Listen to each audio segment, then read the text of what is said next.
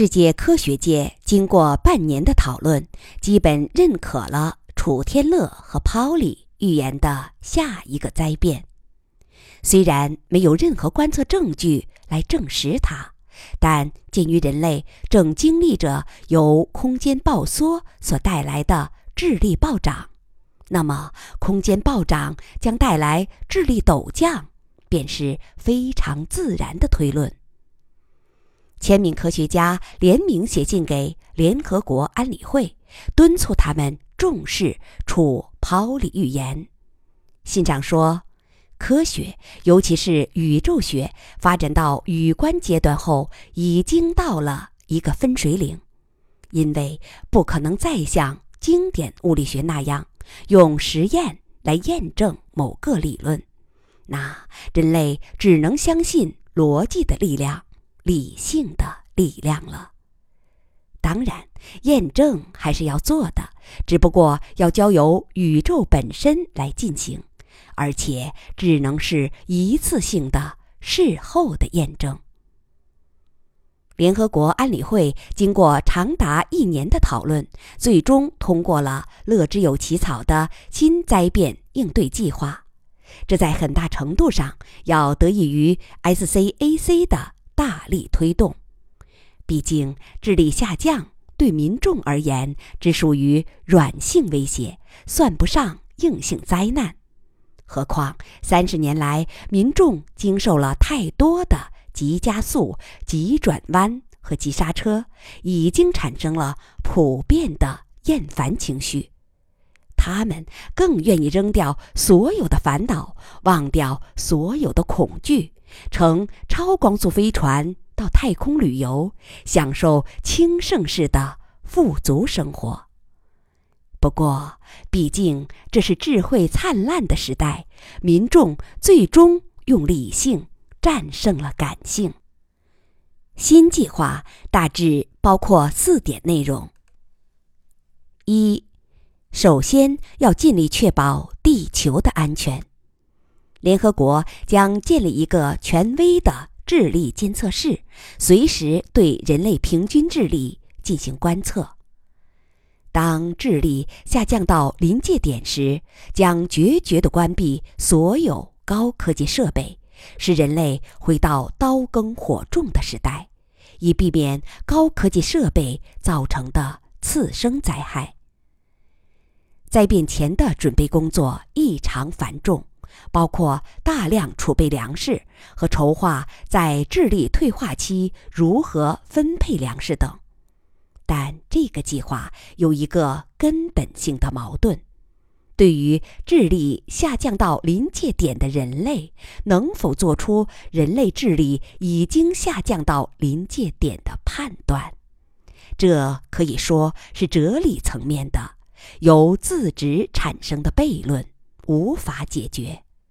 有人提出让电脑来做法官，但这个意见最终被否决了。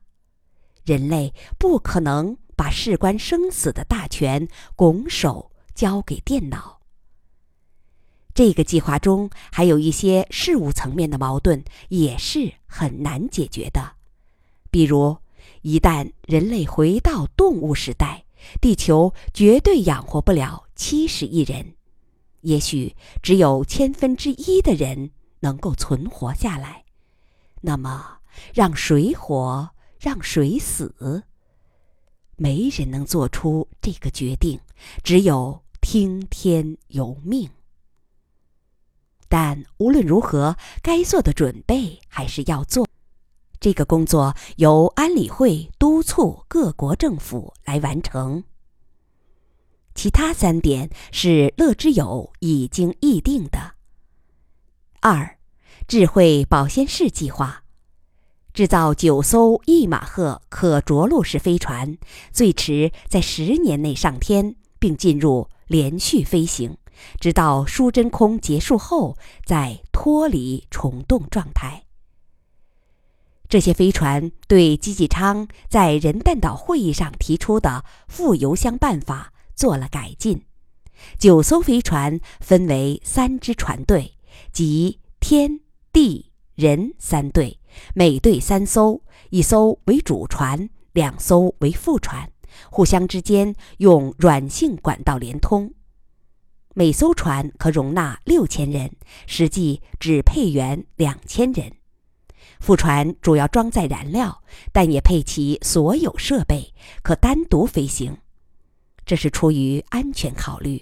如果主船的动力系统出了故障，副船可以接替，而且最关键的是，接替过程中也能保持连续飞行。乐之友科学院已经找到了办法，一旦发生这种情况，就把主船的船员和有用物品迅速转移到副船中。然后，在主船尚未停机的时候，副船开始激发，径直穿过主船，继续前行，把主船变成身后的洞壁。这样，即使最后只剩下一艘副船，也能勉强容纳船队的六千名成员。三支船队将沿不同方向飞行。因为在长达一百八十六年的飞行中，靠飞船自身仪器来校正方向是不可靠的，所以三支船队要尽量分散，以免在盲飞状态下发生碰撞。三，三支船队中有一队将按环宇航行的路线行进，它将一直朝外太空飞。直到从另一个方向回到地球，或者消失在太空深处，但它的前期飞行也将有一个一百八十六年的连续飞行，以确保船员们能安全度过智力崩溃期。其他两队飞船将沿一条圆形航线飞行，一百八十六年后，从理论上说将回到。地球附近，届时他们将带领地球上残存的、可能已经野兽化的人类重建文明。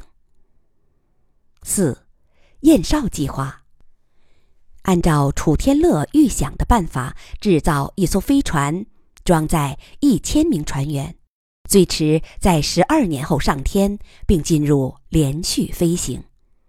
它将环绕地球飞行，时刻监测地球上的异常。可以看出，后两项计划兼顾了智慧保鲜的内容。已经成立的航宇协会仍然保留，但作战方向由进攻转为防御。它将协助乐之友一会两院推行上述计划。乐之友总部的建筑已经全部推倒重建，这是康平的反哺。他说：“是乐之友教会了他的本事，当然要首先回报乐之友。新建筑都是时下的球风格，是以透明球为基本单元组合而成的。院内有三幢。”耸入云天的主楼，分别是乐之友一会两院，其中科学院大楼是螺旋形，像一架盘旋而上的天梯，由球体连缀而成；工程院大楼是金字塔形，但比埃及的金字塔瘦削一些；基金会则是比较保守的圆柱形。其他一些次要建筑更是异彩纷呈，尤其是一种高角斗型住宅楼最为惹眼。在建筑师们信服了类中子物质的优异强度后，这种建筑由单个球体两端削平后连接起来，拼成细细的圆柱。柱内只装两部电梯，一直上升到几十米之后。才膨大为住宅区，这种建筑看起来摇摇欲坠，给人以惊心动魄的感觉，而且它确实是摇摇欲坠的。大风可以使上部出现几十厘米的摆幅。不过，年轻人们很喜欢这样的随风摇，因为它是纯高层建筑，没有不受欢迎的低层单元。附近的一座水泥桥也重建了，是球风格的变形。康平公司已经能够生产带拱度的长圆形建桥单元，形状类似弯曲的香肠，把它们两端削平就能拼接为拱桥。这种桥是全封闭式的，球面是在内部，隔绝风雨。而且由于透明度极高，在桥廊中行走不会有局促的感觉。这种弯曲香肠型建材的生产工艺已经成熟，今后也会用于一般楼房，使建筑风格更趋多样。余乐水的办公室在基金楼大楼的最高层。今天他约姬仁瑞见面。姬进屋后，余乐水对秘书小李交代：“我要和姬院长谈一件重要公务，两个钟头以内不见其他客人。”小李沏好茶水，把墙壁调成半透明，关上屋门，轻手轻脚的退出。余乐水先问了姬大哥孙儿小豆豆的情况，小家伙已经满周岁了。季仁瑞笑着说：“那小家伙对家人是分等级的，奶奶苗瑶最亲，妈妈第二，爸爸第三。嗨，我这个爷爷只能排到最后。”说了一会儿闲话，于乐水说：“季大哥，今天约你来是想谈一件大事。你知道，天乐已经决定做头颅离体手术，显然。”不适合在领导乐之友科学院，我打算多陪陪他，也想辞去乐之友基金会的工作。季仁瑞看看他，叹息一声：“唉，其实最该退位的是我。我今年六十六岁，早该退休了。不过，不由想起诸葛亮的一句话：司马懿预言他。”不久于人世之后，诸葛亮的下属劝他保重身体，不要事必躬亲。诸葛亮长叹一声说：“我何尝不知道应该如此，只是担心别人不如我这样尽心呐。”季大哥，我理解你。这些年，你名义是工程院的院长，实际是乐之友的总管家。乐水，今天在你这儿，我不妨来一个最坦率的自我剖析。我之所以恋战，除了上面说的责任心外，也有对权力的迷恋。每当想到，正是在我的鞭策下，人类的文明之车骤然加快了速度，历史上任何时刻都无法比拟，这种精神上的满足是妙不可言的。在这儿，责任心和权力欲已经互相交织，密不可分了。余乐水笑着点头：“我理解，我非常理解。你当然知道民众中的普遍说法，说乐之友再加半个 SCAC 是世界的实际领导，被称为科学执政。我听说过，这属于。”夸张性修辞法，乐之友只算是联合国的智囊团吧？你的说法过谦了。实事求是的说，这些年来，人类文明的走向确实是乐之友们决定的。我们其实是联合国的中央政治局。我甚至曾认真考虑过，干脆让乐之友接过全世界的领导权柄。以世界军政府的形式领导人类应对灾变，那样可能会更为高效。但你当时劝阻了我。后来我推动成立航宇协会时，就是想让它成为太空时代的政治中心。可惜呀，这个灿烂时代只是昙花一现。对，我知道。不过。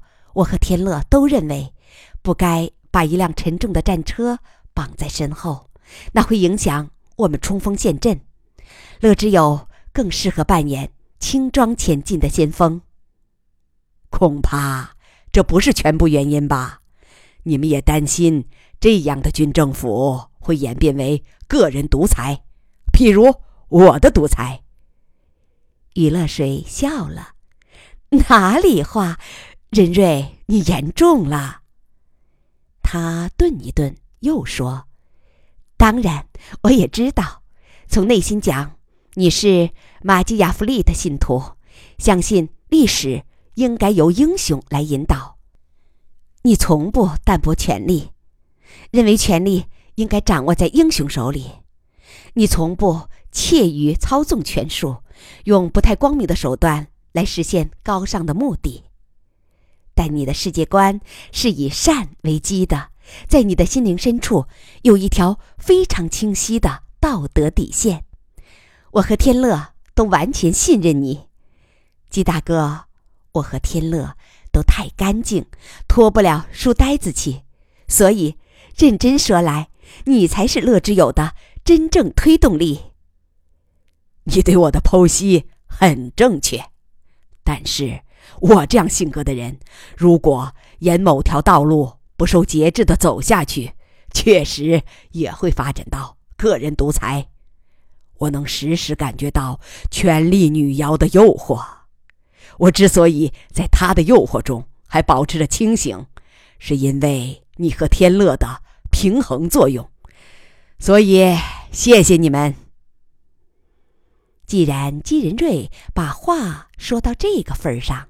娱乐水也不再虚言，鸡的自我剖析是正确的，他的责任心或曰权力欲的确有可能朝另一个方向发展，只是命运没给他那个环境，这也可以说是命运对他的厚爱吧。其实，就连楚天乐的性格也含有某种危险，天乐比较偏激。为了人类的生存，可以把任何事都做绝。他对人类异化的坦然，对虫洞飞船会造成一路毁灭的坦然，他对头颅离体的坦然，等等。公平地说，没有金仁瑞和楚天乐这样近乎冷酷的决心，乐之友不可能做出这样大的成就。但在他的内心中，在一个女人心灵最深、最柔软的地方，总有模糊的隐忧。这也是余乐水想让三人都退位的原因之一。他说：“姬大哥，我很佩服你的坦率和清醒。世上哪有完人？世界正是由……”不完美组成的。